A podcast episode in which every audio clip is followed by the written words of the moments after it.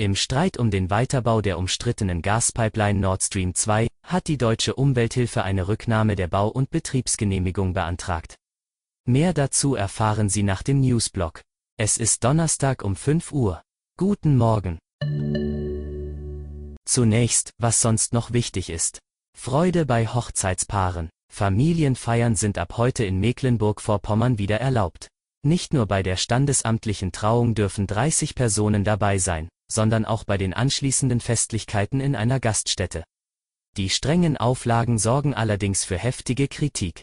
In der Landesverordnung heißt es wörtlich und unmissverständlich, Tanzen und ähnliche Aktivitäten sind verboten.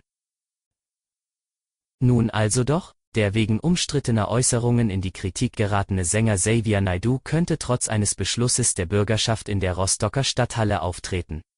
Denn Oberbürgermeister Klaus Ruhe Matzen legte Widerspruch gegen die Entscheidung der Stadtvertreter ein. Zwischen der Agentur des Sängers und der Stadthallengesellschaft in Rostock GmbH bestünden bindende Verträge. Würden diese nicht eingehalten, drohen Klagen und Schadenersatzforderungen. Die müsste Rostock mittragen. Zum Schwerpunkt. Im Streit um den Weiterbau der umstrittenen Gaspipeline Nord Stream 2 hat die deutsche Umwelthilfe eine Rücknahme der Bau- und Betriebsgenehmigung. Der Verband argumentiert dabei mit dem Klimaschutz und dem jüngsten Urteil des Bundesverfassungsgerichtes. Das Gericht habe mit seinem verfassungsrechtlichen Klimaschutzgebot neue Tatsachen geschaffen. Außerdem seien wesentliche Erkenntnisse zu Klimawirksamkeit und Umfang der Methanemissionen der Erdgaswirtschaft erst nach Erteilung der Genehmigung für Nord Stream 2 im Jahr 2018 bekannt geworden. Der russische Botschafter in Deutschland, Sergei Netschajew, zeigt sich überzeugt, dass die umstrittene Gaspipeline trotz verschiedener Drohgebärden und Sanktionen fertig gebaut wird. Da sind wir zu 100 Prozent sicher, dass wir in diesem Jahr das bis zum Ende machen, sagte Netschajew gestern in Rostock auf dem von MV ausgerichteten Russlandtag.